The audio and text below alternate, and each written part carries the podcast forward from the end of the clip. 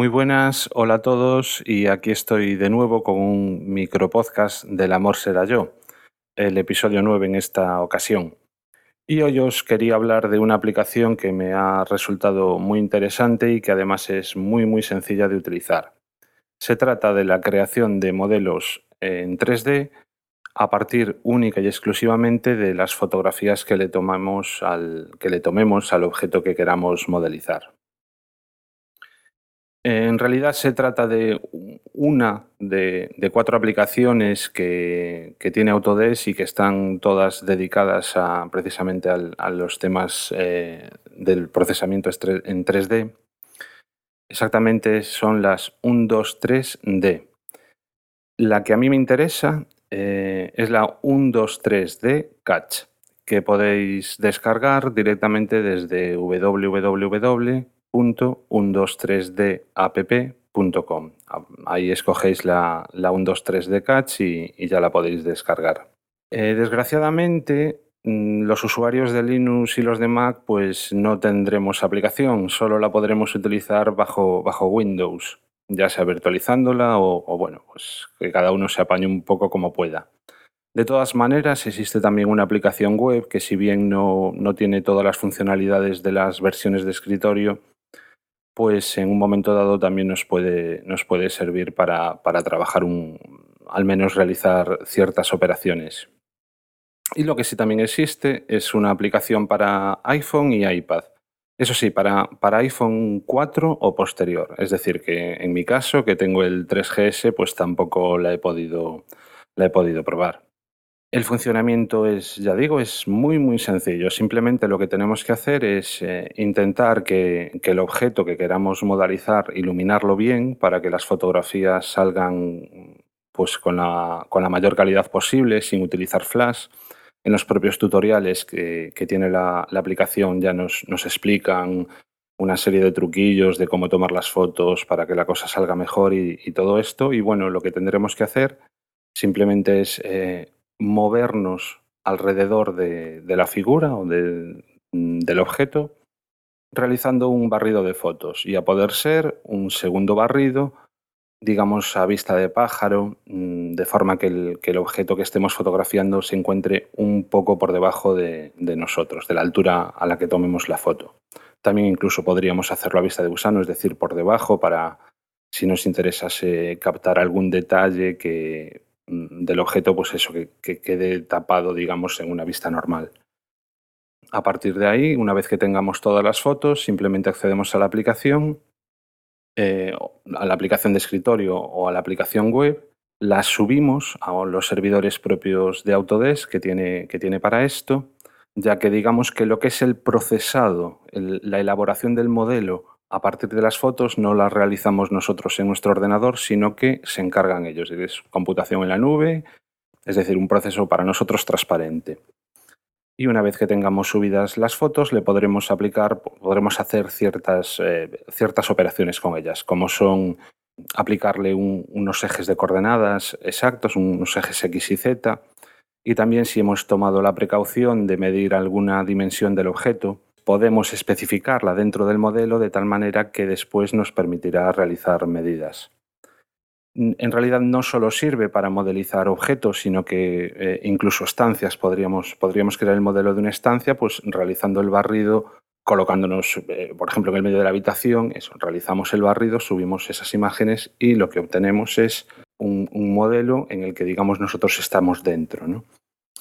Luego ya la aplicación es muy, muy sencilla de utilizar, súper intuitiva. Básicamente lo que podremos hacer es eh, moverla, o sea, girarla eh, en cualquier dirección del espacio, arriba, abajo, aplicar zoom, este tipo de operaciones. Alguna cosilla un poco más específica, como decía, lo lo de tomar medidas. Incluso se podría llegar a, a refinar ciertos aspectos como borrar lo que no nos interesa y completar incluso algún hueco que haya podido quedar, ya de una forma un pelín ya más complicada. Y bueno, una característica también que tiene muy interesante es que nos permite realizar películas que incluso podremos subir directamente a YouTube. Para ello, sencillamente, escogemos una serie de fotogramas intermedios indicamos cómo son los puntos de vista en los que queremos esos fotogramas intermedios y lo que es la transición ya también directamente la realiza, la realiza el propio programa. ¿Utilidades que puede tener esto? Bueno, pues eh, se me ocurría una para gente que, no tiene, eh, o sea, que, directamente no, no, está metido en un mundo de arquitectura como, como puedo estar yo.